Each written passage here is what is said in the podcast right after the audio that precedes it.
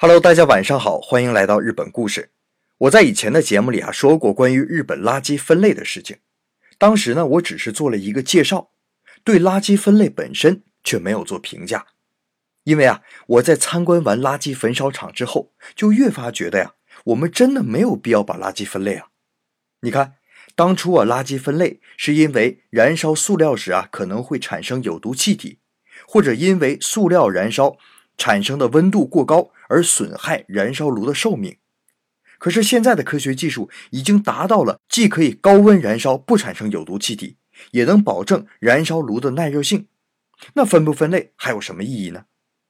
正好啊，昨天我的朋友陈兴杰写了一篇文章，不要学习日本的垃圾分类，在网上是引起了轩然大波啊。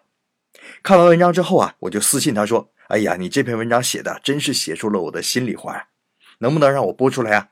他说完全没有问题啊。那好啊，咱们今天就围绕着这篇文章来聊一聊。当然了，我们只是讲一个大概。如果有想看原文的朋友，欢迎搜索微信公众号“京城子”来阅读原文。京是草字头下面一个青草的青，城是城堡的城。那我最看好这篇文章的关键啊，在于它不是站在道德的制高点上，而是围绕着一个效率问题来讨论的。全文的文眼呢，就在于人的时间和精力也是资源。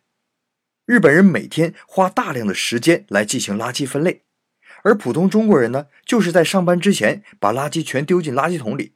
你觉得哪个效率更高啊？比如说啊，我家这边呢，像塑料啊、牛奶盒啊、玻璃罐啊，都要扔到专门的处理站去。我们要是一周扔一次啊，就要提前好几天攒上一大堆。然后啊，拿着好几个大袋子开车去。那因为大家都是赶在周六周日去扔垃圾，所以呢，经常要堵车一两个小时。到那里啊，人家工作人员呢，嘁哧咔嚓三下两下的就把东西处理好了分类。哎呀，看着他们这个利落的动作呀，我真是觉得自己在家弄了一上午，真是笨得像头猪一样。那可是我们整理送去再回来，再加上堵车呢，这一上午就没了。最闹心的就是有的东西，你说不好它是该回收还是该扔掉。比如说一个塑料衣服架吧，你看它是塑料的，可是拿到垃圾站之后呢，他就说是可燃垃圾，非让我拿回来。你说我去扔垃圾，最后还让我拿回来半袋哎呀，真是太憋气了。而事实上，日本国内的业内人士也对这种垃圾分类提出了异议。比如说，在东京首都圈进行垃圾处理行业的白井集团的社长白井彻就说：“垃圾分类这只是日本人的常识，从世界常识的角度上来说，这是错的。垃圾分得越细，物流的效率就越差，要准备好几种专门的回收车，所花的成本和时间是呈指数级增长的。比如说，在美国，垃圾要么粗分类，要么不分类，垃圾车统一拉走。”但是美国是有非常强大的末端处理系统，效率是普通人的好几倍，而日本的垃圾处理呢是以市村町为单位的，规模非常的小，所以这也是造成日本垃圾个人分类的一个客观原因。所以啊，白井彻表示啊，日本人引以为傲的垃圾分类，其实啊是一种落后的表现。更可怕的是呢，很多日本人被这个错误认识支配着。进行着垃圾回收，那换句话说啊，日本人是被反复教育，生活当中严格执行，才把整洁卫生养成习惯。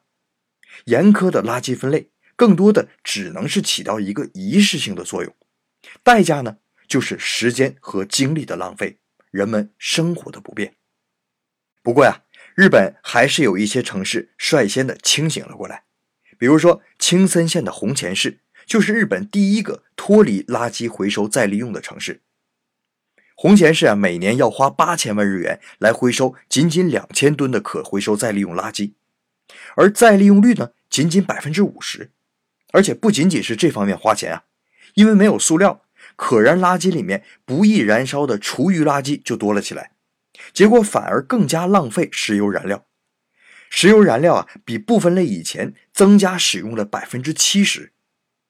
而自从废除了回收再利用之后呢，除了一部分人站在道德制高点上反对以外，大多数市民呢是松了一口气，表示生活变得轻松了许多。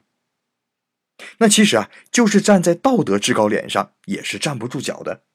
咱们今天呢就聊到这里，明天呢咱们再往下深说一层，到底垃圾该不该回收再利用？